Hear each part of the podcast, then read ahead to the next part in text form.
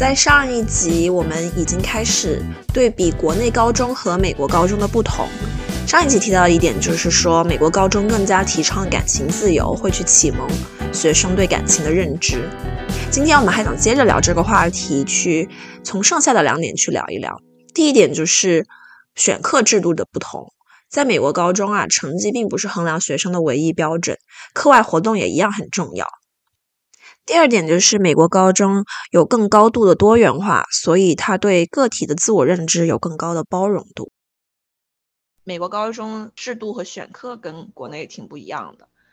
所以在国内的时候，我们高中是有文理分科，然后一共是三年嘛。但是在美国呢，都是四年的高中，大家都是有必修课和选修课。当时你们是有什么必修课啊？我们的必修课感觉也是比较传统的。一些学科吧，就比如说，嗯，英语啊，就是他们的语文了；数学，关于选修的一些呢，就是不同种类的科学吧。是我们必修差不多，但是当年我选的选修有一节我印象非常深刻，就是时尚课，就是我非常喜欢，每个人都有一台缝纫机，然后大家就学做衣服。我当时到了期末的时候，我我自己做的东西包括一个很大的针织的毯子，一件自己做的睡裤，还有一自己做的小马甲，甚至还有一些什么枕头啊这一类的东西。当时我是非常熟练的使用缝纫机的，嗯，没想到在国内完全不碰这些针针线活的，我在到了美国之后就是非常喜欢这个时尚课，这是我当时觉得最有意思的一个选修。哎，那你是不是还想讲一下一个宗教课的故事？对，就因为我们学校在美国比较保守的区域，应该就是 Republicans，就是他们其实是比较反对堕胎的，所以特别让我震惊的是，他们会把这些。带有政治色彩的一些立场会写进他们的教科书里。就其实现在想起来，我们那个时候也不是有一个特别明确的一个提纲，就是老师会放一些主观的，老师非常主观的一种课程计划，是是这样子的。呃，就课程大纲完全是根据老师的喜好来定下来的。那我就记得那个时候专门有一节课就是讲为什么堕胎是不对的，就从他们的角度来讲，堕胎就等于是谋杀。那个时候还给我们看了一系列就带有比较强烈的宗教色彩的纪录片，基本上佐证了就自己佐证自己为什么呃堕胎这件事情是是不对的。在美国，每年华盛顿会有个比较大的反堕胎的游行，那我们学校每年是会派一些同学过去去参与这个游行的。所以我觉得，其实说实话，虽然我们。前面说的都是美国的高中给我们感觉是更加释放天性，更加给我们自由。但是我觉得从这一点其实也可以看出来，因就因为它的课程设计是非常主观的。由不同的老师去决定的，所以呢，在有些老师的课程，他可能会更加开放性，然后让你自己得出结论。但是其实更多的老师可能就喜欢灌输他自己已经有的思想给他的学生们，尤其是在私立学校，有宗教啊或者是政治色彩比较明确的啊，这样子的弊端就显现的非常明显。其实不管你有什么样子的观点，都是你周围的老师啊、你的同学啊、你的家长给你灌输的。一个观点的总和，其实也是这个系统塑造了啊你对一些问题的看法。然后我现在还记得我们那个时候有生物课，然后生物课当然就是讲一些什么细胞啊、细胞膜、细胞壁啊，就是这些大家非常熟悉的一些话题。但是我们那个时候有一章完全就是讲关于生物进化论的。那你在一个宗教学校怎么能教生物进化论呢？我们教到那一课之前，我们老师说，那我们下一章我们就会把它跳过。那我们现在就翻过这一章，讲下一章了。对，其实那个时候，所以它是只允许某一种学说或者论观点的存在，然后另外跟它相悖的，它就完全不说了。对，是这样子的。嗯，我记得当时也没有。提出质疑，或者有些同学说：“哦，老师，那我们为什么不可以学这一章？”这样，所以我觉得这个从美国一直倡导的批判性思维来讲，我觉得还挺带有讽刺意味的。我那个时候有一个高中比较好的一个朋友，他是一个菲律宾裔的一个美国人，他们家呢就是比较啊虔诚的天主教徒，就那他当然就也是天主教徒这样。啊，我那个时候有认真问过他，就是你真的觉得进化论这些是是是错误的吗？是人类编造出来的吗？你真的觉得是就是神造人这样吗？然后他说，对于他来说是两个不一样的系统，但这两个不一样的系统都是正确的。所以他就会说，嗯，我们看到那些化石啊什么之类的，它是佐证了进化论是正确的。但是呢，同时对于他来说，圣经本身也是像化石一样的，是非常具有佐证依据的。所以说，圣经带来的真理又是另外一个系统的支撑的一些物证。所以他说，这两个系统虽然是不相容的，但是他们是同时存在，而且两个都是正确的。那我们接下来要不要聊一聊就是课外活动？我觉得就是美国的。不管是高中还是大学，都特别注重课外活动。记得当时申请大学的时候，嗯，非常看重你有哪些课外活动，并且很多人在他的文书里面写都是课外活动的一些经历。美国人又更加崇尚运动，对很多人都选了运动作为他们课外活动。是。国内很多高中可能会有晚自习啊，就是你吃了饭完了以后还要再继续学习这样。那其实美国很多高中是下午两点三点就已经放学了，我们那个时候其实就是两点半就已经结束了一整天的学习。那大家就会非常忙碌的去进行一些，比如说运动的一些训练啊，或者有一些其他的一些比赛之类的。因为美国人他对橄榄球非常的热衷。所以，一般橄榄球员都是美国高中里面最受欢迎的那一群人。然后，相应的就是，不管是橄榄球赛事里还是篮球赛事里，去做啦啦队的那些女生，也是呃学校里面最受欢迎的那一群人。所以，一般来说，就是橄榄球的球员和啦啦队的女生，High School Sweetheart，男主角和女主角的首选。在每一个高中都会有一些最受欢迎的那一群人和比较边缘的。我高中那个时候肯定是属于比较边缘的，不是最受欢迎的那一群人里面。就一方面，毕竟对高中的文化不是特别了解，然后英语肯定说的也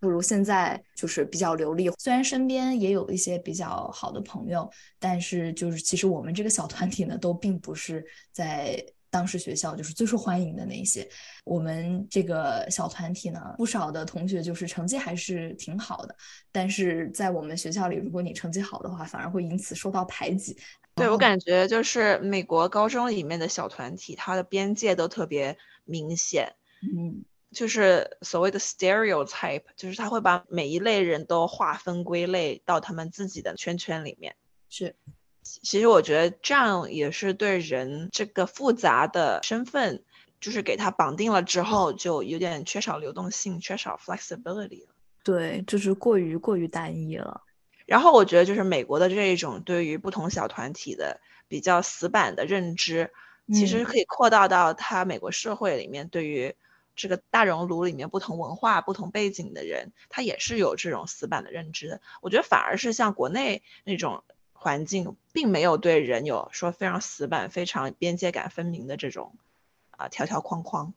是现在看来，我也觉得美国高中就已经是美国社会的一个小缩影，是一个比较稚嫩的预见的一种状态。然后已经可以看出，你会把人就是划分会划分群体啊，或者给他们放上某一种刻板印象。然后这个也还分点三六九等，谁最受欢迎，谁我就不想跟他接近。对，是这样子的。那我们后面可以跟大家分享一下这几年来啊，我们遇到的最主要的一些挑战和我们经历这些事情得到的一些比较大的成长。我觉得第一点，我们可以先来聊一聊在语言和文化上面的冲击。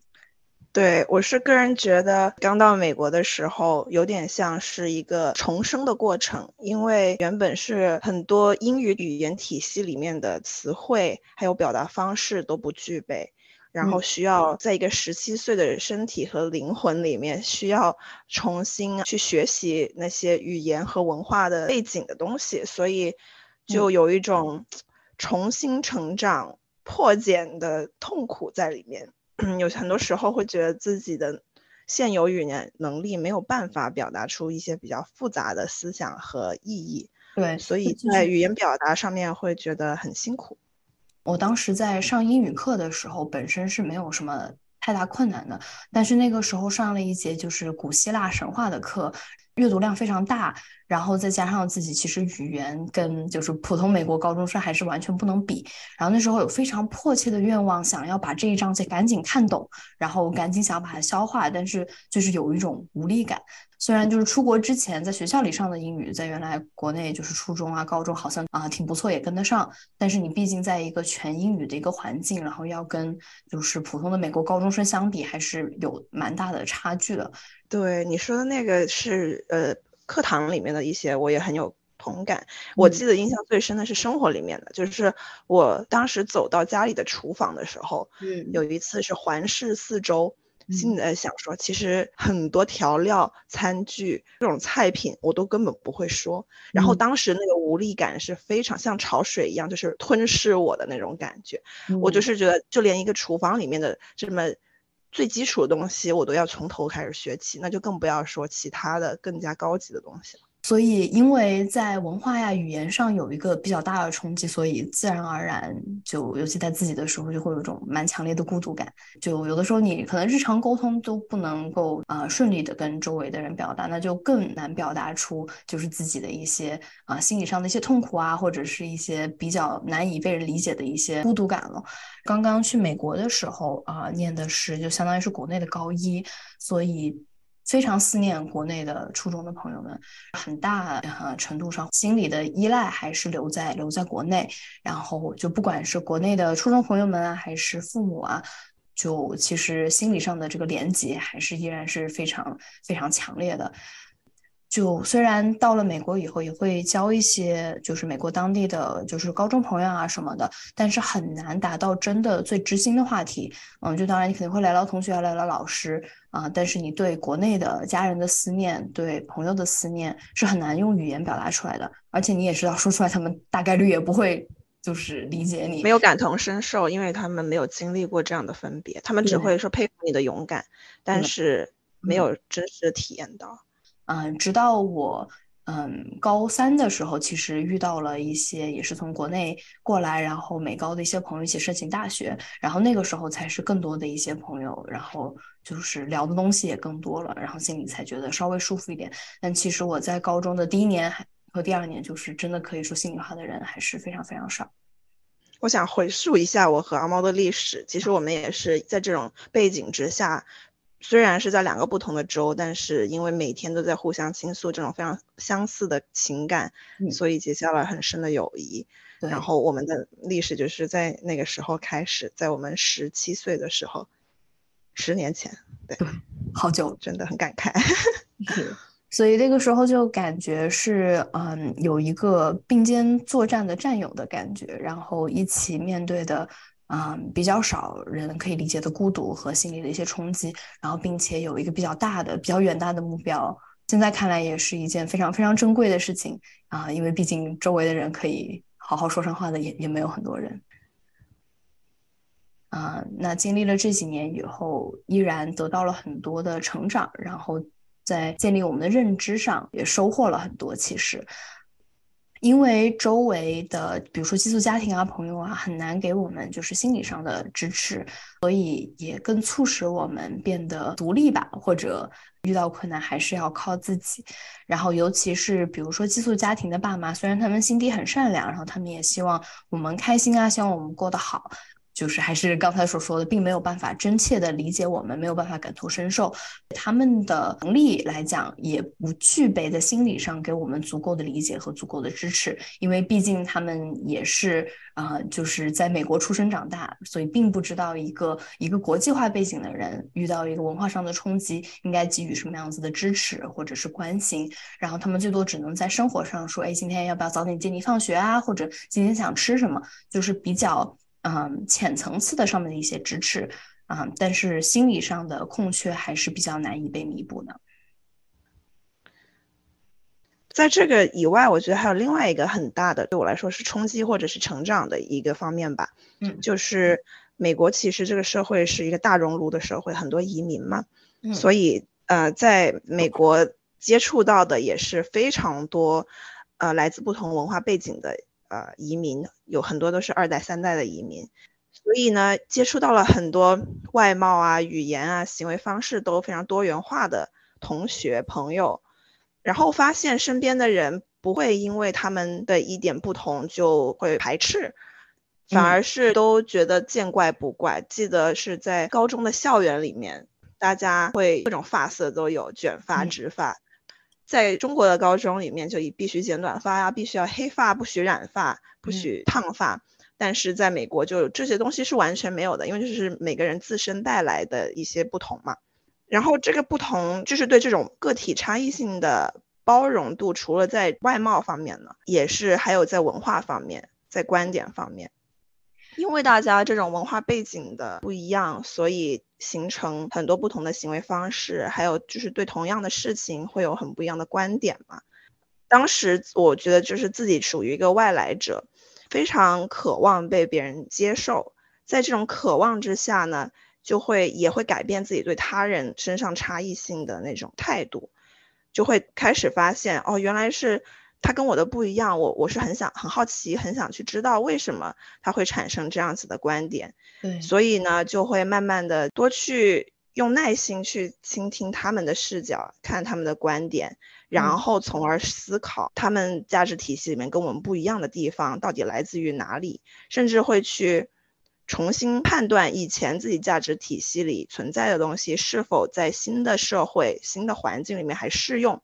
然后就是在这个。青少年的时期，因为有了这些事情之后，会重新开始塑造自己的世界观和价值观。尤其是在青少年时间，我觉得就是我们的价值观啊、世界观的可塑性还是比较强的，所以在那个时候，就是有幸经历这样子的文化的冲击或者价值观对世界的体系的了解的这种冲击，还是一件就是挺挺幸运的事情。然后，尤其是我们刚刚离开国内的时候，嗯，可能就是对这个世界有一定的认知，但是比如说同一个事情来了美国以后，它叙事的方式或者他想表达的观点跟你之前所认知的不太一样，所以你可能就会停下来说啊。同一件事情，我为什么听到了两种不同的叙述方式？或者说这两种不同叙述方式，它们有哪些相似性？那为什么会有这样的相似性？或者啊，他们有哪些地方是有相冲突的地方？那这种冲突是怎么产生的？所以就会有很多就是这方面的思考。其实啊，同时也带来很多很多成长。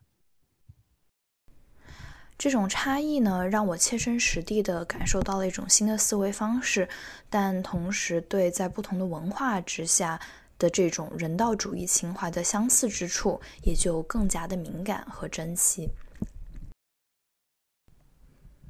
之前高一高二同住在寄宿家庭的还有另外一个韩国留学生。啊，我们有一样的想要考上一个好大学的期望。就虽然成长在不同的文化吧，我们之间其实也有过很多冲突。我对他一些思维方式也不一定能够理解，但是这是我第一次和一个来自不同国家的人走得这么近，就是天天都相处在一起，所以非常了解对方的一些愿望啊和最脆弱的地方。这些呢都是和文化背景无关的。那同时呢，我也跟寄宿家庭的父母结交了很多当地的朋友。就虽然高中遇到了很多困难，但是，嗯，来自这些人们非常真真切切的关心和在意，这些事情到现在还是非常记忆深刻。对，就是会发现，呃，即使在一个多元化的社会里面，我们更多的也是一种求同存异的一种生存方式，在面对不同的时候，是去学习了解它。更多的是发现共同点，然后产生这种连接感，发现大家都只是都都是人而已。尤其是跟自己的寄宿家庭在就是美国政治上面可能会有一些歧义。嗯，那个时候毕业了，一直到现在，可能这方面的思想更成熟了，也理解到有一些观点，我们可能永远没有办法站在一致的观点上面去讨论某一件事情。但我觉得没有关系，因为大家的背景太不一样了，所以也没有必要说是一定要说服某一个人去同意自己的某一观点。然后呢，我再去。拜访我寄宿家庭的时候，如果能共共度一个快乐的周末，我觉得这已经是值得珍惜的一件事情了。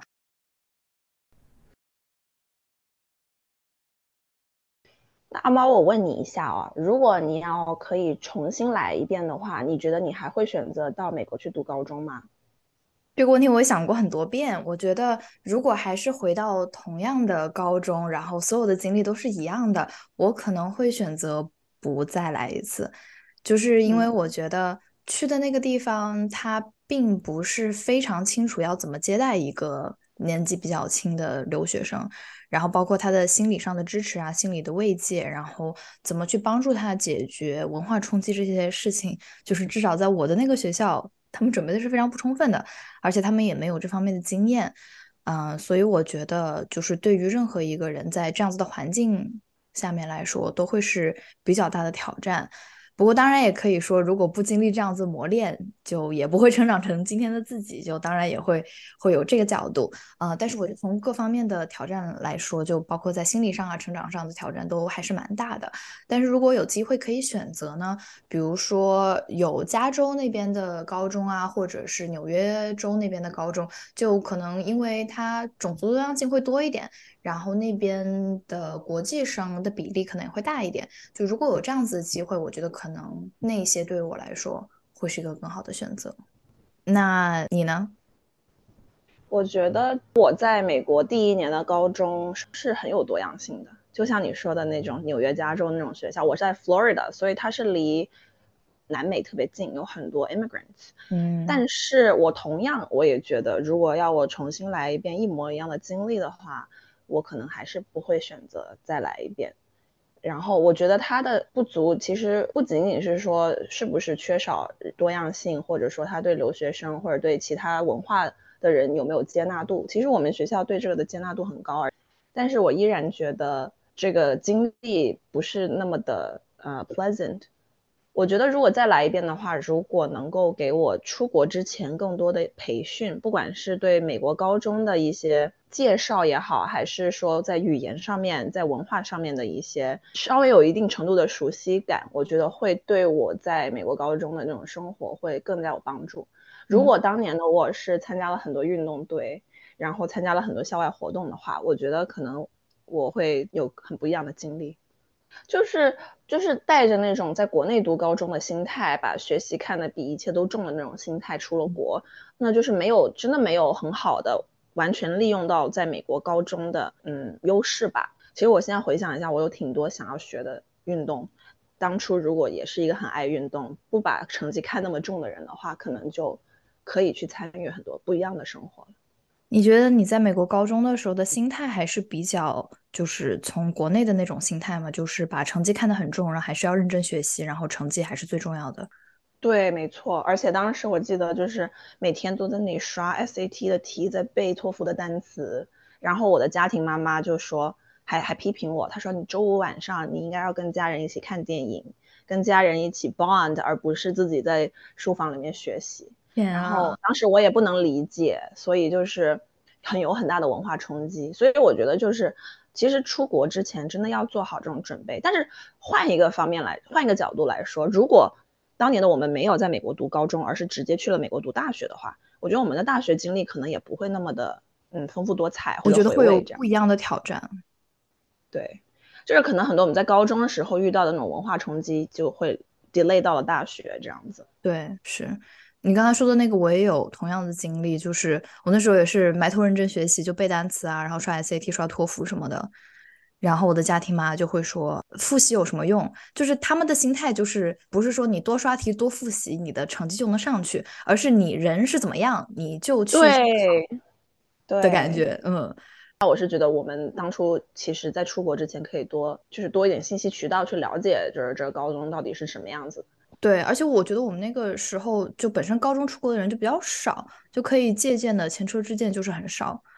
然后那个时候更加在意的就是说怎么样考上一个好的美国大学，但是比如说心理健康啊、心理冲击、文化冲击这些东西完全不在思考的范围之内。那个时候也不知道这些东西是不在。对，就是你自己要去面对，人才知道哦，原来我遇到的这个东西叫做文化冲击，所以就完全没有一个前辈可以跟你说这个事情。对，其实当时我们高中出国的学长学姐还是蛮多的，但是就是他们在介绍的时候，他只会说光鲜亮丽的那一面，然后他不会跟你说这种遇到的困难。对，感觉没有做好心理准备。那今天关于美国高中的生活和见闻就聊到这里了，那我们就下次再见喽！谢谢大家的收听，拜拜，拜拜。